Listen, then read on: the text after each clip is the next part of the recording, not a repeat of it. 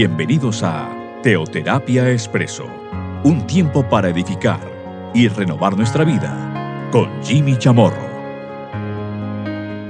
Muy buenos días, bienvenidos a Teoterapia Expreso, nuestro espacio, nuestra cápsula de cada fin de semana, de cada domingo. Hemos venido compartiendo desde hace ya varios domingos una serie que hemos denominado Realidad Actual. Claro, una cosa es mi realidad. La realidad del mundo. La realidad que el mundo quiere que yo vea y que yo crea con respecto a mí mismo. Pero otra cosa distinta es la verdad de Dios para mí. Bienvenidos entonces una vez más aquí a este espacio de Teoterapia Expreso. Vamos a ver qué nos eh, enseña, qué aprendemos hoy de la palabra de Dios. Y vamos a ver una realidad, una realidad de la cual pues muchos, muchos han creído en cuanto a sí mismos. Vamos a una historia, una historia que aparece en jueces capítulo 6, en el versículo 15. Dice así, entonces le respondió, ah, Señor mío, ¿con qué salvaré yo a Israel? He aquí, que mi familia es pobre en Manasés y yo el menor en la casa de mi padre. Aquí vemos entonces una historia. Esta es la historia de Gedeón. Bueno, Dios allí se acerca a Gedeón. Este es un pasaje que está nuevamente en jueces 6, en ese tiempo de los jueces. Vemos nosotros aquí, pues dentro de lo que compete, digamos, el contexto, nos dice, que el pueblo de Israel estuvo bajo la mano de Madian, de los madianitas por siete años. Bueno, hay que aclararlo, porque los hijos de Israel, dice, hicieron lo malo ante los ojos de Dios. Y entonces durante siete años, dice que Madian, pues puso su mano fuerte sobre Israel. Muchas cosas estaban ocurriendo allí, por causa, obviamente, de esta opresión los hijos de Israel vivían pues eh, en cuevas, hicieron cuevas en las montañas y allí ellos habitaban, pero, pero pues muy poco podían hacer, salvo sobrevivir.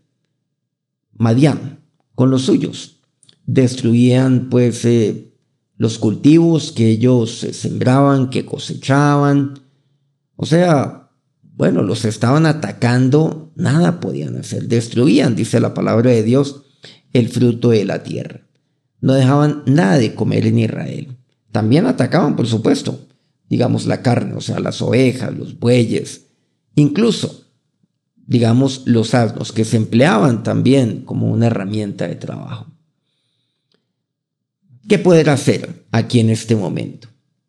Dice que los hijos de Israel clamaron a Dios a causa de lo que estaba ocurriendo. Pero ¿qué nos dice aquí la Biblia? Nos dice que vino el ángel de Dios.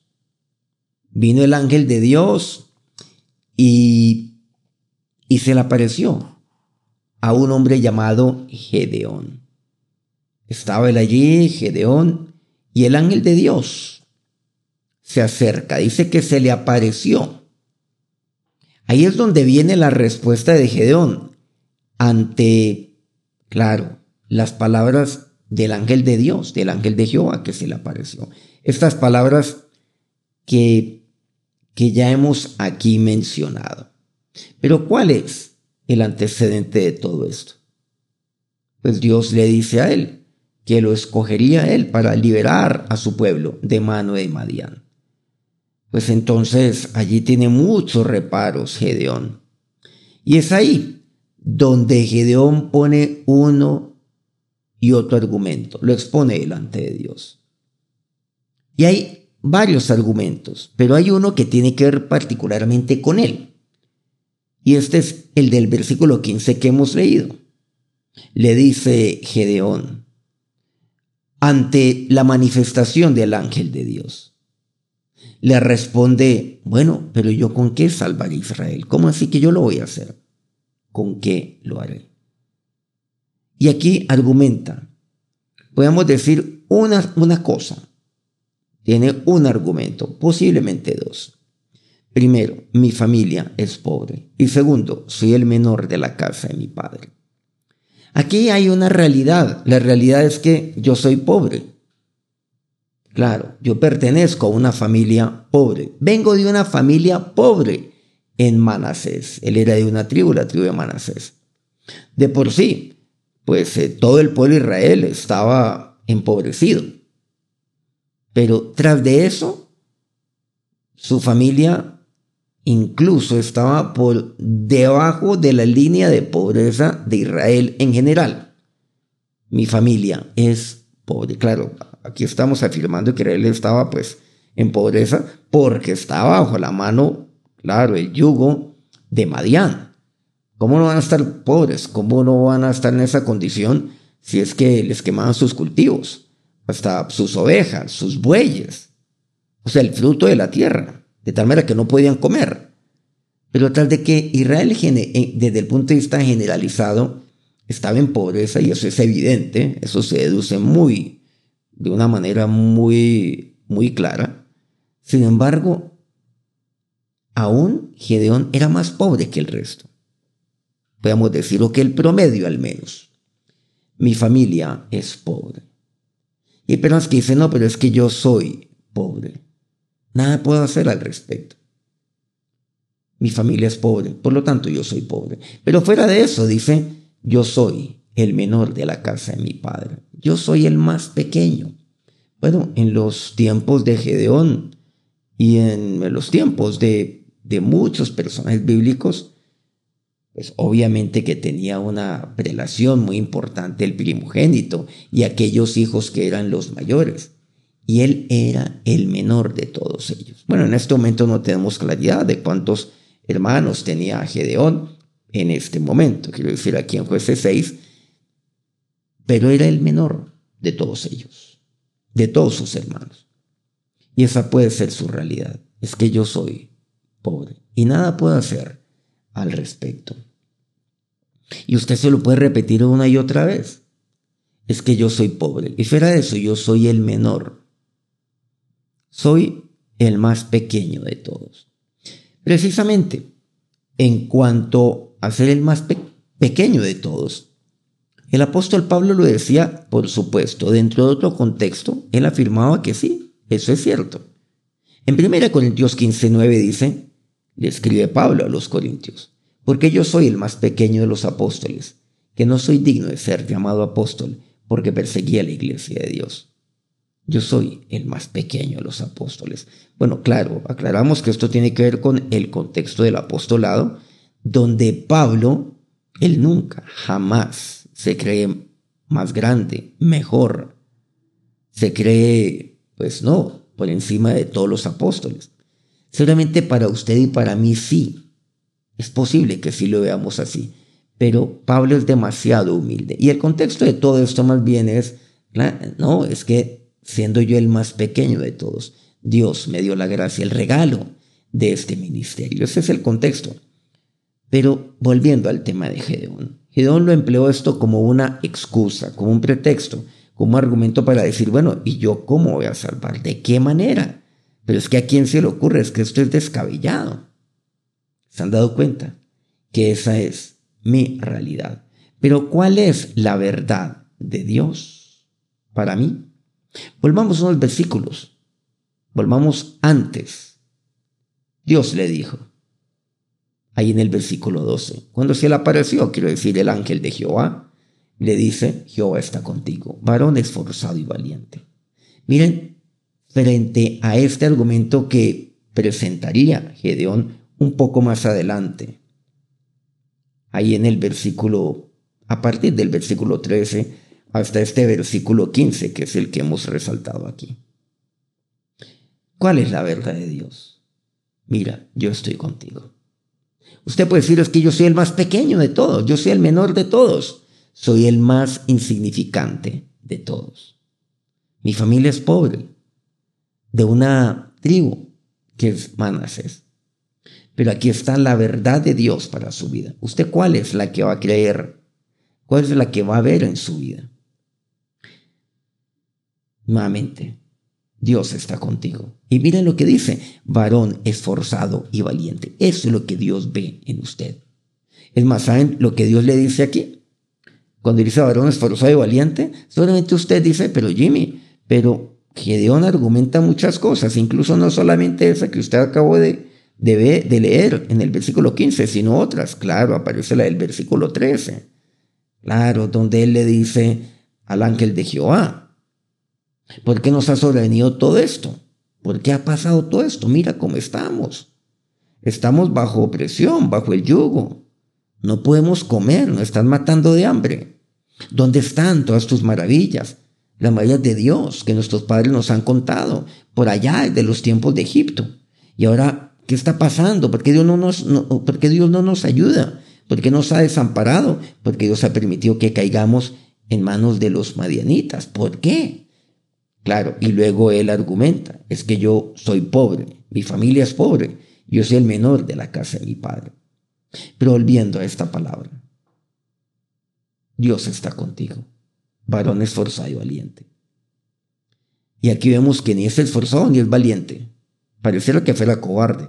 Bueno, eso es lo que a primera vista, pues uno, uno deduce. Uno, claro, lee, lee tácitamente. Pero aquí que vemos, ¿usted quién es para Dios? Dios de entrada le dice lo que Dios haría de él. Y eso es lo que usted es para Dios. Usted puede repetirse, no, es que yo soy el más pequeño, el más insignificante, es que yo soy pobre, ¿con qué salvaré yo a Israel? No, no tengo nada, no tengo cómo hacerlo. Y Dios le dice, varón, esforzado y valiente. ¿Y saben por qué? Porque Dios hace eso de usted, porque Dios ve en usted aquel varón esforzado y valiente que Él va a formar en usted. Eso es lo que Dios ve. ¿Usted lo cree? ¿Usted cree la palabra de Dios? ¿Cree en Jesús? Y aquí hay algo importante. Usted puede verse de cierta forma, pero quiero decirle que su padre, su papá Dios, lo ve de otra manera. Su papá Dios lo ve como esforzado y valiente. Usted puede verse, puede verse a sí mismo como, como pobre. se puede ver a sí mismo como muy pequeño, como insignificante, como aquel que no tiene cómo enfrentar adversidades, situaciones mucho menos ayudar a otras personas. Usted no tiene cómo hacerlo. Pero Dios no ve eso en usted. Está la realidad, la realidad del mundo, que el mundo quiere que usted vea, que usted se vea a sí mismo de esa, de esa manera y que usted crea de usted mismo. Pero también está, por otro lado, a 180 grados, está la verdad de Dios. Y la verdad de Dios es que Dios está con usted. Dios está con usted. Dios le dice a usted, yo estoy contigo, yo estaré contigo desde el Antiguo Testamento, el Nuevo Testamento. Y aquí yo estoy siempre contigo. Dios se lo dijo a Moisés, se lo diría en el capítulo 1 a Josué de ese libro que lleva su nombre eh, en la gran comisión en Mateo 28. Aquí yo estoy con vosotros todos los días hasta el fin del mundo. Continuamente en la palabra de Dios está esa promesa y me la reitera una y otra vez. Claro, ¿por qué? Porque es que a veces dudamos tanto, porque es que nos creemos, nos creemos la realidad. Ahora, ¿Gedeón era pobre? Sí. ¿Su pueblo estaba en pobreza? Sí. Ahora, humanamente, ¿cómo puedo yo salvar a Israel si ni siquiera me puedo salvar a mí mismo? Humanamente, ¿yo soy el más pequeño? Sí, es el más pequeño. O sea, todo eso, desde el punto de vista de la razón, es totalmente cierto. O sea, es la realidad. O sea, eso no es algo imaginario. No, es la realidad. Pero está, por otro lado, la verdad. Está la realidad de esta tierra, pero está la verdad del cielo. La verdad del cielo para mi vida, que Dios quiere que yo viva la verdad del cielo aquí en esta tierra. Y que lo que Dios tiene para mí, yo estoy contigo. Yo estará contigo. Yo estoy contigo. Yo estaré contigo. Claro, es que tú no estás solo, yo estoy contigo. Madian tiene muchas cosas, pero yo estoy contigo, siempre estaré contigo. Pero aquí hay algo muy importante, varón esforzado y valiente, porque eso es lo que Dios ve en usted, eso es lo que Dios quiere formar en usted. Ese varón, esa mujer esforzada y valiente. Claro, entonces esfuércese. Usted, sea esforzado, porque eso es lo que Dios ve en usted, eso es lo que su papá ve en usted para un hijo es muy importante lo que el papá cree y piensa de uno. Pero quiero decirle una cosa, para su papá Dios, usted es especial tesoro, Dios lo ve como es esforzado. ¿Cómo no esforzarme? Créale a Dios y esfuércese. ¿Saben por qué? Porque Dios lo ve de esa manera. Dios lo ve como un valiente, no como un cobarde. Dios lo ve de esa forma y Dios quiere formar eso en usted. Eso es lo que su Padre quiere en usted como su hijo. Y Dios no se da por vencido. Gedeón entonces argumenta, contraargumenta. Dios le habla, Gedeón nuevamente, Dios le responde, Gedeón nuevamente. Eso es como un ping-pong, ida y vuelta, ida y vuelta. Pero Dios no se da por vencido. Quiero decirle que es posible que, que aún su padre se haya dado por vencido con usted, su padre con minúscula, quiero decir, o que usted como papá incluso se dé por vencido con alguno de sus hijos. Pero quiero decirle que Dios nunca se ha dado por vencido con usted. Así usted le presente argumentos, así usted le presente pretextos, así usted le diga, no, es que yo no puedo. Dios dice, no, no, no, no, no, no. Dios a usted en eso no le va a llevar la corriente, porque un buen padre no le lleva la corriente a su hijo, porque un buen padre, como nuestro Dios, que nuestro papá Dios es perfecto, claro, Él siempre quiere lo mejor para mí. Y usted de Dios, créame, de la palabra de Dios, usted no va a escuchar lo que usted quiere, sino lo que usted necesita. Usted no va a escuchar que usted no puede. Usted lo que va a escuchar siempre varón esforzado y valiente. Dios, por supuesto, que oye, oye las palabras de Gedón. Dios no lo corta, no, Dios lo oye. Dios dice, no, no, no, no, no. Gedeón, no hables, no hables, cállate, mira, esto es lo que estoy yo diciéndote. Dios no se exaspera con Gedeón. ¿Se han dado cuenta? Como los papás, seguramente en ocasiones lo hacemos. Dios es paciente. Bueno, ocurren muchas cosas. Claro que aquí estamos naturalmente obviando, nos estamos centrando básicamente en un solo versículo, que es el versículo 15. Pero aquí vemos cuán maravilloso es Dios. Usted es pobre, sí. Usted es el menor. Pero ¿sabes qué? La verdad de Dios, ¿cuál es? Es que yo estoy contigo, varón esforzado y valiente. Eso es lo que Dios le dice. Créale a Dios. Créale. Viva la verdad de Dios en su vida. Esa es la verdad. Y esa, por lo tanto, tiene que ser su verdad. ¿Y saben por qué? Porque Jesucristo es la verdad. O sea, que toda palabra que sale de Cristo, de Jesús, esa palabra es verdadera. Eso significa, claro, y el camino, la verdad y la vida.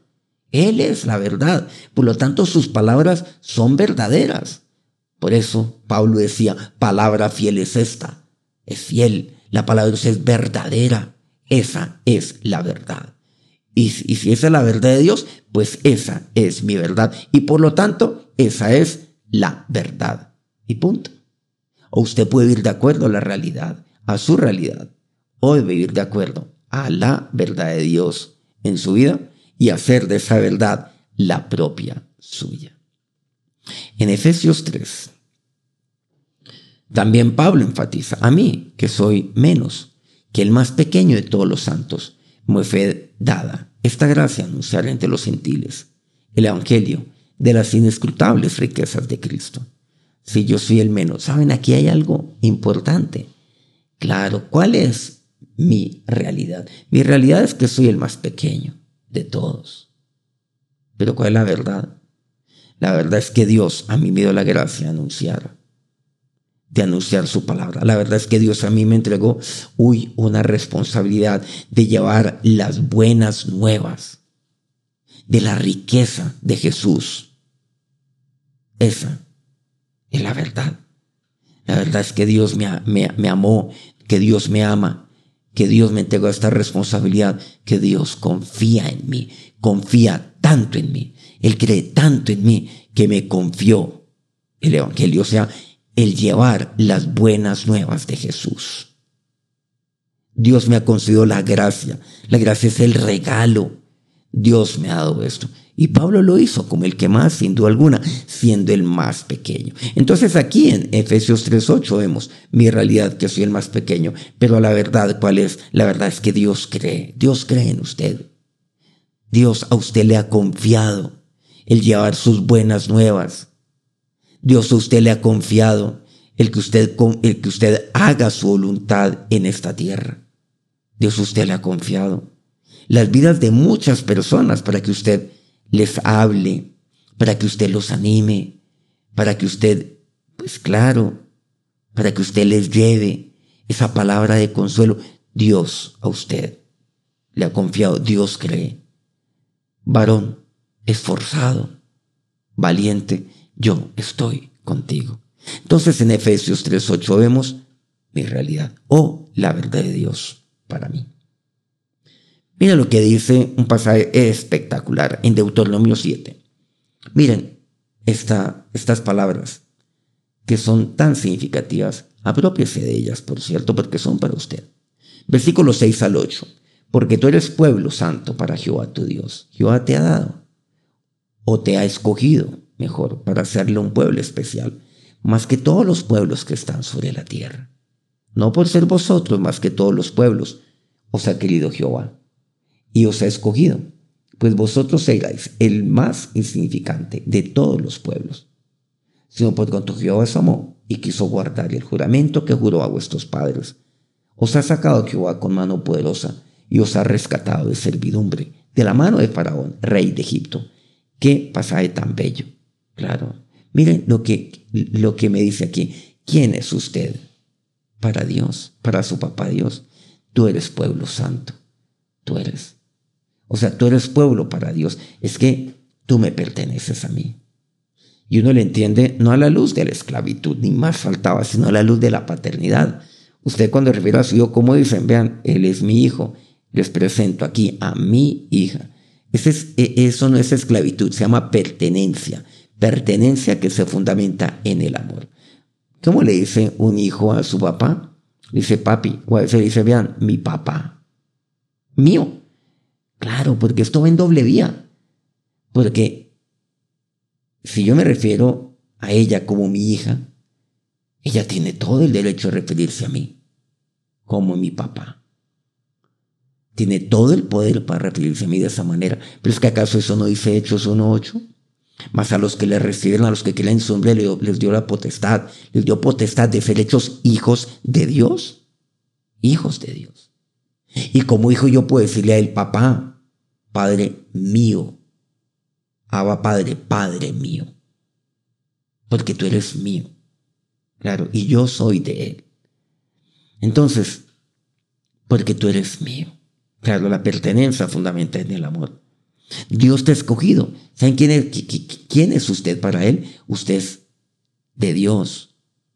Usted, en segundo lugar, es, un, es especial como aquel pueblo especial. Usted es especial. Eso es usted para Dios. Usted puede creer lo que el mundo dice de usted. Que usted es el más pequeño, que usted es insignificante, que usted es un cero a la izquierda, que usted no vale nada, que usted es flojo, bueno, que usted es cobarde. Bueno, seguramente usted ha oído tanto de esas cosas que hasta se las cree. Y, efectivamente está actuando de esa forma. Pero ya llega un momento donde dice, no, bueno, no, basta ya. Yo ya no voy a hacer eso. Yo voy a esforzarme, voy a ser valiente, porque eso es lo que yo soy para Dios. Porque Dios cree en mí, Dios me ha confiado el llevar su palabra, el llevar una palabra de bendición a todos. Dios a mí me lo ha confiado. Porque yo soy especial para Dios, porque yo le pertenezco a Él y Él me pertenece a mí. Eso es lo que dice, más que todos los pueblos que están sobre la tierra. Ahora, pero por otro lado, aquí, pues aquí Moisés me, me ubica muy bien. Ah, no se come el cuento. No crea que porque ustedes se lo merecen, no, pues es lo máximo, pues no, qué maravilla. La octava maravilla del mundo. No, no por ser vosotros más que todos los pueblos os ha querido Jehová. No. Y os ha escogido. Dice, no, pues vosotros seréis el más insignificante de todos los pueblos. Sí, esa es la realidad el más insignificante de todos. Y si usted dice, no, pues es que la gente dice que soy insignificante, ¿saben qué? Pues la corriente y sí, ¿saben que sí? Yo soy más pequeño, sí, sí, yo soy más pequeño, como Pablo así lo dijo. Sí, yo soy el menos, dice Pablo también. Sí, yo soy el menos. Sí, claro, claro. Sí. Ah, yo soy pobre, sí, no, claro, es que yo no le refuto. No refuten con la gente. Es más, a ellos sí, lléveles la corriente. Y les toda la razón. ¿Y saben por qué? Porque es cierto. Sí. Pero, pero con una sonrisa, no sarcástica, sino con una sonrisa diga sí. Yo, eso, yo soy eso. Y quiero decirle que soy mucho menos que eso. Usted está siendo generoso conmigo. Claro. Yo soy más insignificante de todos. Pero ¿saben qué? Yo soy especial. Para aquel que tengo que ser especial. Más que todos los pueblos, así me mira Dios. Pero ¿saben qué? Yo soy esforzado y valiente. Porque así me mira Dios. Y así soy yo para Dios. Pero ¿saben qué? Precisamente Dios a mí me ha escogido porque Él me ha amado. No porque yo me crea más. Quiero decirles que no, yo no me creo más, porque no lo soy. Dios a mí me ha escogido es porque Él me ha amado. No porque yo sea más, no, porque no lo soy. Él me ha amado. Eso es lo que dice el versículo octavo. Y eso es maravilloso. Entonces, por el contrario, dele gracias a Dios por ello. Dele gracias a Dios por quién es usted para Él usted va a vivir de acuerdo a la realidad del hombre, la realidad del mundo, la realidad de esta tierra, o de acuerdo a la verdad, la verdad celestial, la verdad que Dios tiene para usted aquí en esta tierra. Vamos a acercarnos a Dios en oración. Ahora, Señor Dios, me acerco a ti en este día con gratitud. ¿Cómo no darte gracias, Señor? ¿Cómo no hacerlo? Si yo soy, yo soy el menor soy el más pequeño, soy el más necesitado. Y lo reconozco, Dios. No me importa que el mundo lo sepa. ¿Sí? Y si el mundo no lo sabe, pues se los voy a decir como Pablo así le dijo. A los corintios, a los afesios, a todos. Sí, yo soy el más pequeño. Sí, yo no soy digno de ser llamado siervo de Dios. No, apóstol, como decía Pablo. No, yo soy el más pequeño de todos los santos. Pero, pero Dios, pero Señor, gracias porque, siendo esa mi realidad, tú me ves a mí. Dios, con esos ojos que un padre ve a un hijo. Porque tú estás conmigo, como estuviste con Gedeón. Porque para ti soy esforzado y valiente. Y eso es lo que tú quieres formar y forjar en mi vida. Porque tú me has confiado. Me has confiado el anunciar, me has dado esa gracia, el regalo. Me has dado esa responsabilidad. Porque para ti yo soy especial. Un pueblo especial. Soy especial tesoro. No porque yo sea más, por el contrario. Porque soy el más insignificante de todos. Pero tú me has escogido. De entre demasiados. Soy de aquellos pocos escogidos. No por mí sino porque tú me has amado, Señor, y porque yo he hecho de ti. Mi Señor y mi Dios te he recibido, y porque soy tu Hijo, Padre, así como tú eres mi Padre y yo te pertenezco a ti, así como tu Padre a mí. Ahora Dios, que tu bendición recaiga sobre cada uno de estos tus siervos, sobre este, este Hijo especial, Padre. Cada uno de estos tus hijos especiales, sobre todo este pueblo a quien tú has escogido de sobre toda la tierra. Amén. Muchas gracias por acompañarnos una vez más aquí en Teoterapia Expreso, por acompañarnos pues cada ocho días. No olvidemos que este podcast está siendo emitido pues por Spotify, la cuenta, bueno, Spotify, Jimmy Chamorro, muy sencillo. También lo estamos emitiendo por SoundCloud y lo estamos enviando por, pues por WhatsApp. Entonces yo le envío a unos grupos de WhatsApp, ellos a su vez lo envían a otros y así sucesivamente. Si esto le ha llegado, por cierto, por WhatsApp o por medio de cualquier podcast, pues si este programa ha sido edificante para usted, si ha aprendido hoy algo muy importante de la palabra de Dios, pues quiero pedirle que esto lo, lo reenvíe a sus contactos o a quien usted considere que lo puede necesitar. Que tengan un feliz resto de día, un feliz inicio de semana. Nos encontramos nuevamente dentro de una semana. Dios los bendiga.